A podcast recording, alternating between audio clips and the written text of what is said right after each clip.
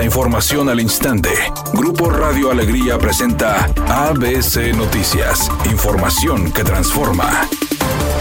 ¿Qué tal? Muy buenas tardes, esta es la información. El municipio de Santa Catarina anunció que procederá al embargo de lotes baldíos cuyos propietarios registran adeudos acumulados en el impuesto predial por 200 millones de pesos. El alcalde Jesús Nava anunció que tomó la decisión tras hacer un recorrido de inspección en las colonias Puerta de la Huasteca, sectores 1 y 2. Con esta estrategia pretenden cambiar la imagen de esos sectores donde actualmente estos predios son lotes de basura. Estos lugares que serán embargados lucen desechos como escombro, hierba y maleza, generando focos de insalubridad e inseguridad.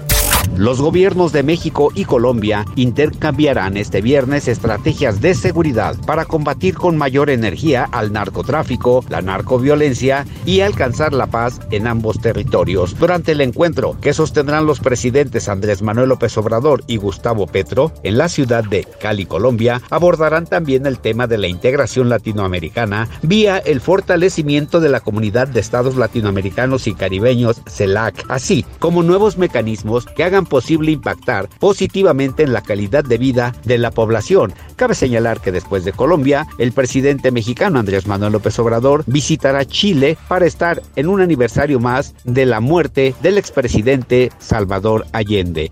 ABC Deportes informa, después de conquistar la Copa del Mundo Femenil con España y estar inmersa en la polémica de un beso no consentido que recibió de Luis Rubiales, presidente de la Real Federación Española de Fútbol, Jenny Hermoso ya está de regreso en México con su equipo El Pachuca. En un comunicado lanzado en redes sociales, el club hidalguense señaló que Hermoso se incorporó al grupo al mismo tiempo que aclaró que la jugadora no hablará ante los medios de comunicación.